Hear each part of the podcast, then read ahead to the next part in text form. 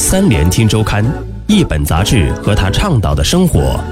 三联生活周刊携手喜马拉雅，倾力奉献。欢迎收听三联生活周刊，本节目由三联生活周刊和喜马拉雅联合制作播出。本期我们要分享的文章：辽宁运钞车劫犯被审，三角债的深渊。一桩巨额的运钞车抢劫案于二零一七年十一月九日宣判，却引来舆论对犯罪的惋惜。劫犯李旭义抢钱还债的背后，是三角债之下道德和金钱的双重深渊。文章主笔刘畅。非典型抢劫事件：营口大石桥市运钞车司机李旭义抢劫运钞车案一审判决，判处李旭义有期徒刑十五年。十一月九日，宣判消息从李旭玉母亲王艳家中的电视里传来。屏幕里，三十六岁的儿子穿着灰黑色毛衣，头顶的短发稀疏，鬓角斑白，神色木然。李旭一家人彼此招呼，观看这个他们已经在现场得知的消息，又陷入沉默。十五年太重了，王艳心有不甘。从犯罪行为上来说，他们的需求似乎有些苛刻。二零一六年九月七日十三时许，在辽宁省大石桥市，运钞车司机李旭义在执行押运任务途中，故意未按押运路线行驶，持枪状物劫走约六百万现金，持枪抢劫且数额巨大，可以判到无期。李旭义的援助律师王殿学告诉我，这样看来，法院似乎已经宽大处理，但他的抢劫和人们意识中的抢银行行为毕竟完全不同。在一月份的一审开庭时，我们表达的意见，法庭都没有采纳。他们的呼声是什么？这需要回溯一年多以前的那一天，李旭义所在的押运队接到任务，把三千五百万现金运往大石桥农业银行。中午十二点半，他驾驶的运钞车在本该左转的路口绕行，开到一个僻静的小区旁停下。李旭义从后腰抽出一把没有子弹的塑料手枪。枪口对准车上的车长、押运员和提款员，缴了他们的械，逼着他们自己用透明胶带把手捆住。同事一场，大家劝他别做傻事。李旭义只说：“我不想好了。”随后，李旭义将车开到弟弟李旭亮住的风华颐和村小区的地下停车场里。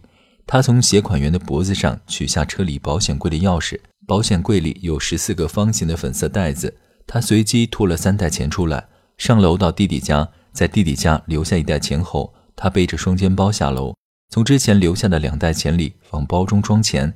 根据王殿学对李旭义的询问，他自始至终不知小钱的数额，他停手的标准是装满一个正常大小的双肩包。李旭义抢钱是为了还债，离开小区，他背着钱辗转两个地市，找到三个债主，用一下午的时间还债四十二点九万元。之后，他回到家中准备自首。他本来想在家待一宿，第二天去自首，但那时已经来不及了。王天学告诉我，地下车库里运钞车中的四人待李旭离开后不久，见没有动静，自行挣脱手上的胶带，报了警。当李旭义从债主处回家时，通缉令已遍布全城。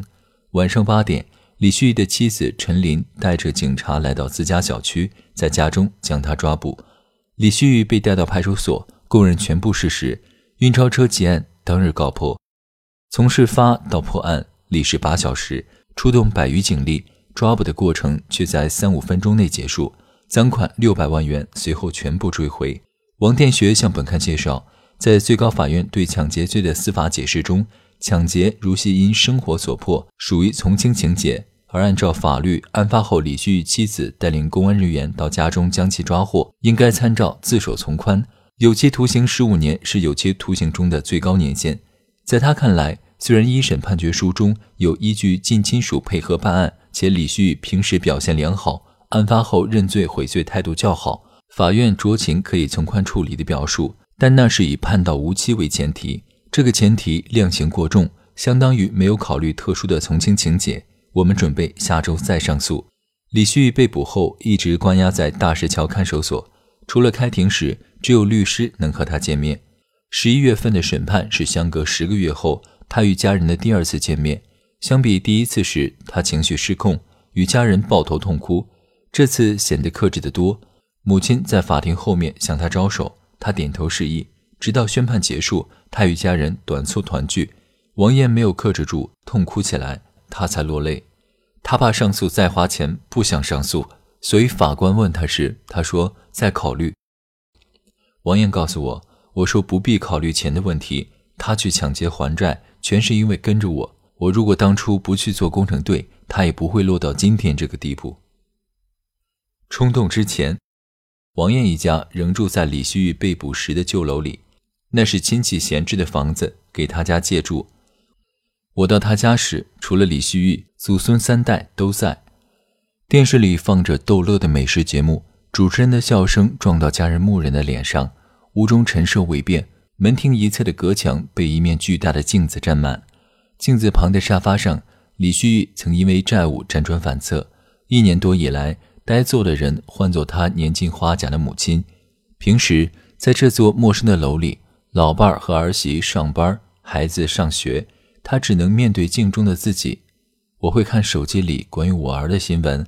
他告诉我，其实我挺抵触的，因为每次看到儿子被压着的照片，心里就咯噔咯噔的，但还是忍不住看，希望能看到奇迹。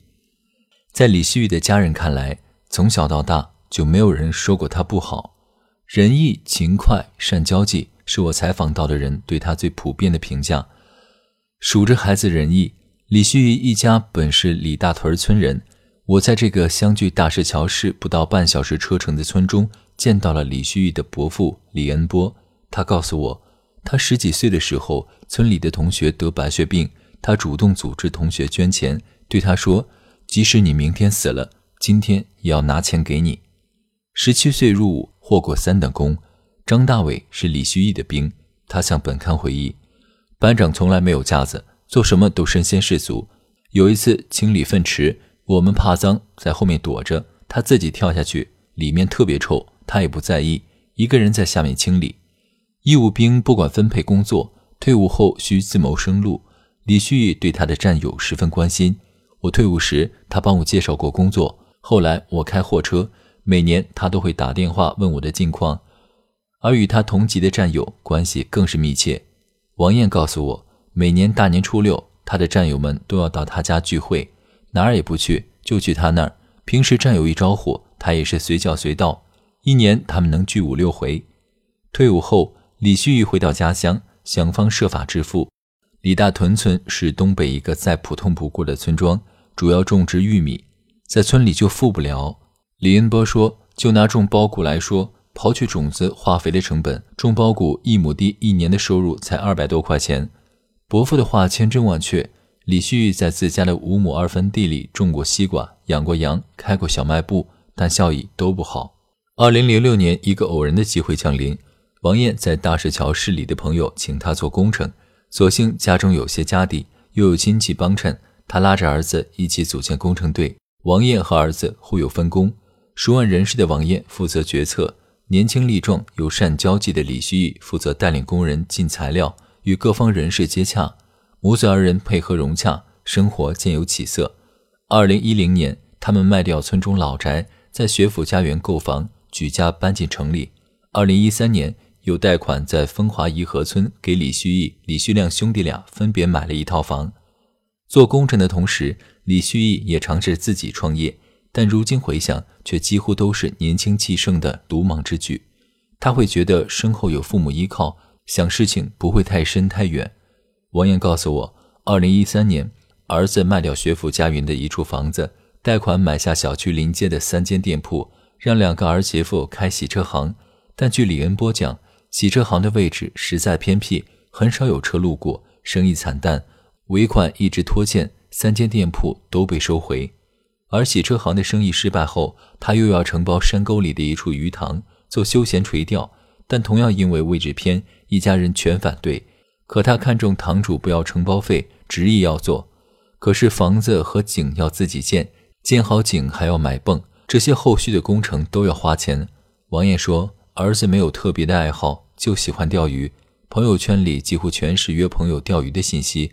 鱼塘成了他的游乐场，因为太仗义，朋友去玩不要钱，他花一两万买进的鱼苗，全部跟朋友一起钓光了。